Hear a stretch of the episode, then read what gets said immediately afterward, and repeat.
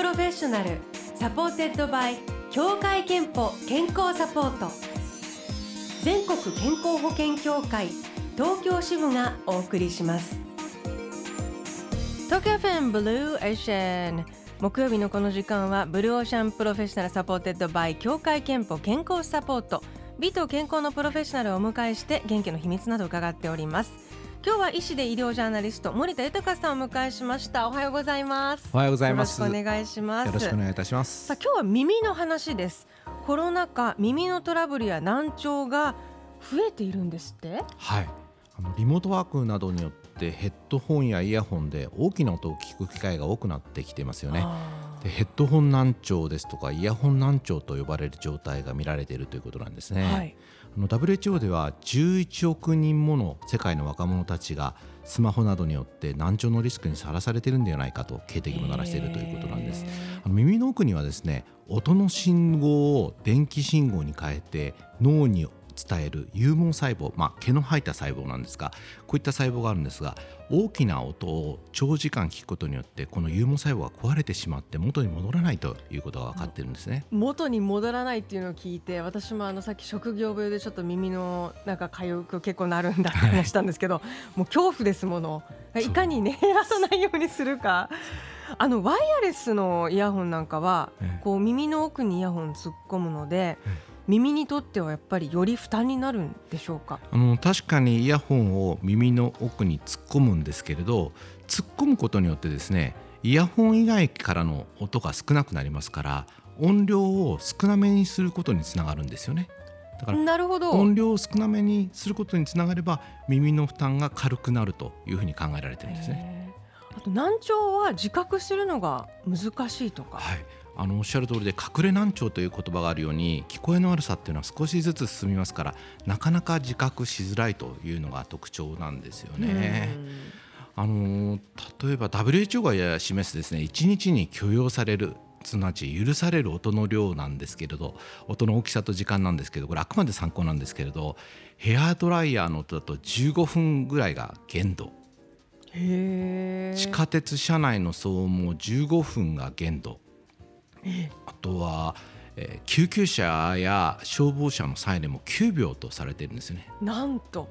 まあ、じゃあもう通勤で15分以上地下鉄に乗ってるとちょっとドキッと、ねえ。ー、まあ、ここまでこう厳格に守るのは無理ですけど、うん、とにかくやっぱり耳をいたわることが大切ですよね。うん。じゃあやっぱり割と大きめに聞いてるなっていう人はもうみんな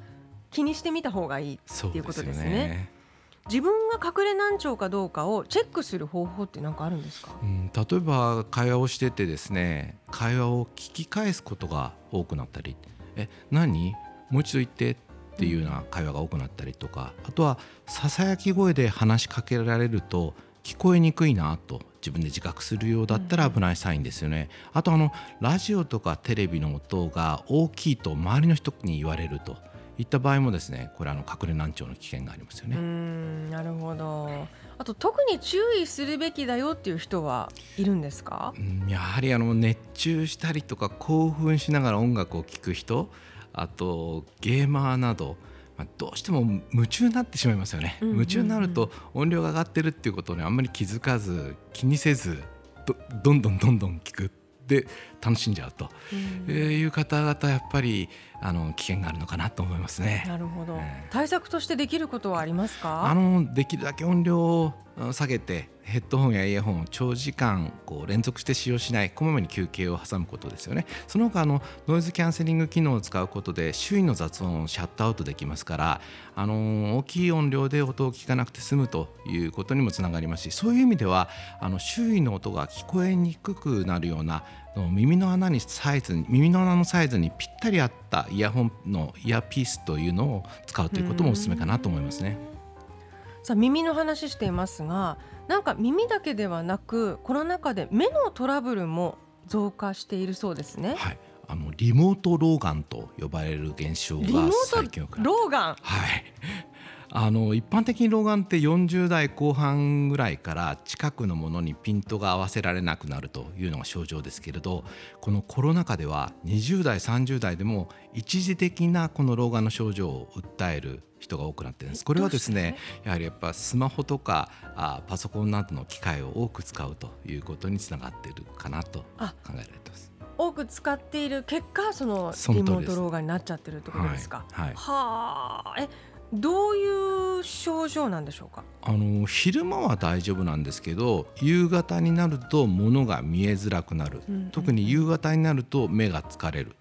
すなわち夕方だけ老眼になるということで、まあ、夕方老眼とも別名呼んでるんですよね。なるほど。やはり原因としては、あのモニターなどを見る時間が長くなったりとかあとは寝る直前までモニターを見ていて睡眠の乱れが出てきて自律神経がアンバランスになる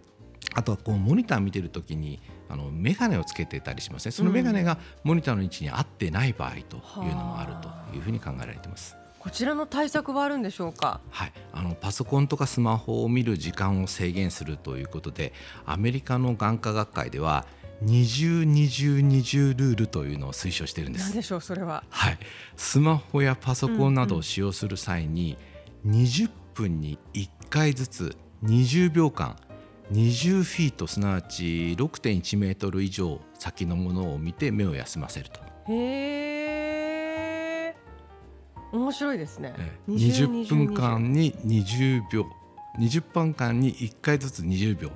えー、6.1メーター以上先のものを見つめるということで目を休むことができるそれでちゃんと休憩になるんですね、まあ、その他意識的にまぶたを閉じたり蒸しタオルで目を温めたり、血行を良くするというのもいいかなと思います。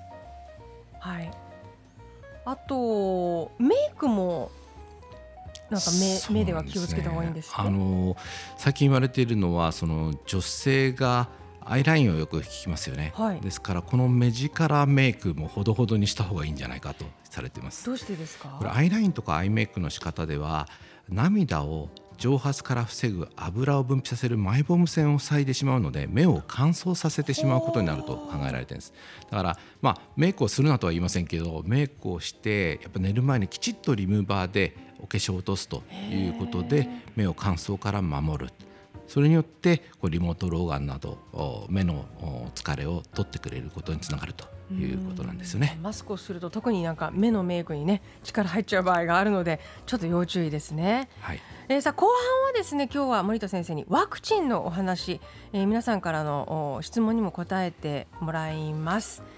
えー、その前に一曲参りましょう。えこれはですね耳に障害がある女性と健常者の男性。聞こえる聞こえないからお互いを理解して惹かれ合っていくという実話の恋をもとに作られた曲です。今年6月にこの曲をモチーフにした実写映画も公開されました。ハンドサインで僕が君の耳になる東京 FM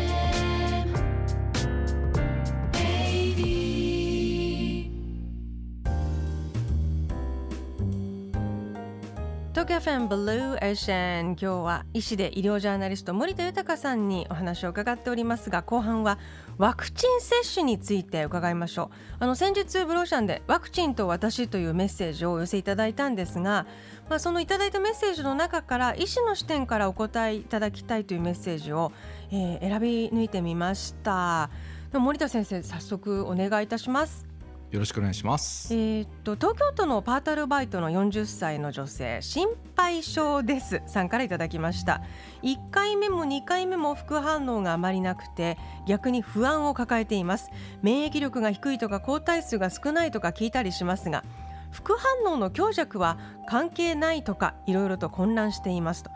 えーまあ、ワクチンの副反応の強さと抗体量の関係について実際どうなんだろうと思っているようですが確かに副反応があまりないと不安になるという気持ちはよくわかりますよね。ただ副反応の強さと作られる抗体の量には関係がないということが分かっているんですよね。ですから副反応があまりなくても抗体はしっかり作られていますので安心してよいということが結論かと思います一般的にですね高齢者やタバコを吸う人では作られる抗体の量が少ない傾向があるということは分かっているんですがただあの効果という意味では十分な効果が得られてますので、現時点では問題ないということですね。続いて練馬区の自営業の44歳夏春冬さん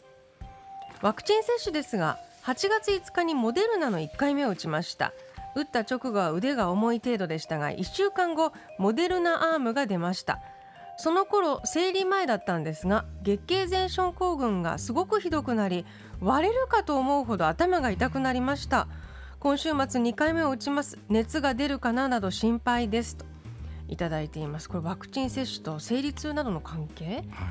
あの生理の前のさまざまな鬱陶しい症状月経前症候群と呼んでいて今注目されてますけれどこの排卵後にプロゲステロンというホルモンが増加することによって生じると考えられています。そのワクチンの副反応による痛みなどが加われますとあの症状が非常に悪化するというふうにも言われていますんでまあ、今後ですね、まあ、あのワクチンを接種する際には月経を移動させる薬を、まあ、婦人科医に処方してもらったりとかあとはワクチン接種の計画接種の時期を少しずらすなりするというのもいいかなと思いますね。えー、そして続いては東京都の会社員の女性31歳てちこさんからです、えー、私は卵アレルギーを少し持っているのでアナフィラキシーが怖くて比較的出にくいモデルナのワクチンにしました。2回目接種が来週なので翌日は有給を取って臨みたいと思いますと。なるほど。モデルナは卵アレルギーのアナフィラキシーが出にくいんですか？いやあの卵アレルギーや食物アレルギーを持っている人にこの、まあ、モデルナにしてもファイザーにしてもワクチンの副反応が出やすいという報告はないんですよね。あのまあ、アレルギーがこういったワクチンで出るとしたらメッセンジャー RNA ワクチンに入っているポリエチレングリコールという成分なんでいわゆる食べ物とはあまり関係がないというふうに考えられています。うんうん、で、えー、ファイザーとモデルナではどちらかというと、まあ、発熱とか発疹などの副反応はモデルナの方に多い傾向があるんですが、まあ、ほとんどが改善しますのでまあ、どちらを打った方がいいということも今の時点ではないかなとは思いますね。そして東京都の39歳の女性美奈子ですさんからです国産のワクチンができるまでは今まで通り感染対策を頑張って待とうと思っていましたが子どもの来年の1月2月期の受験に私や主人が重篤化することがあったらと考え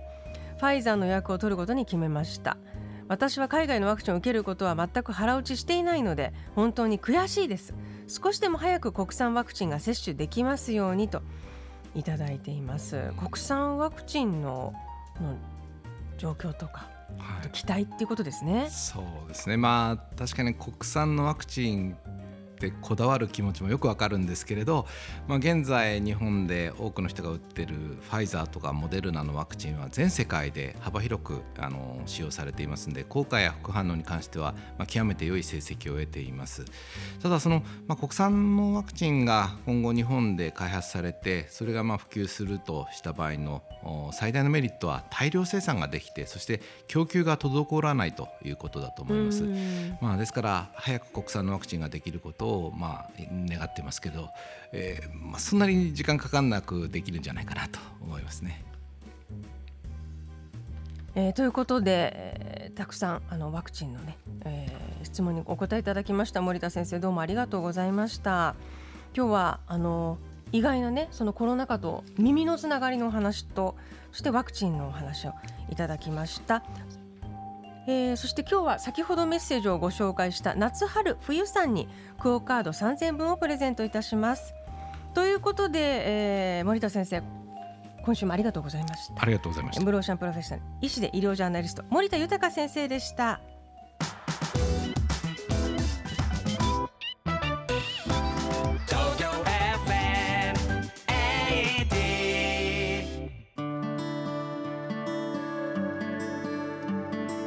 あなたの健康をサポートする協会憲法東京支部からのお知らせです。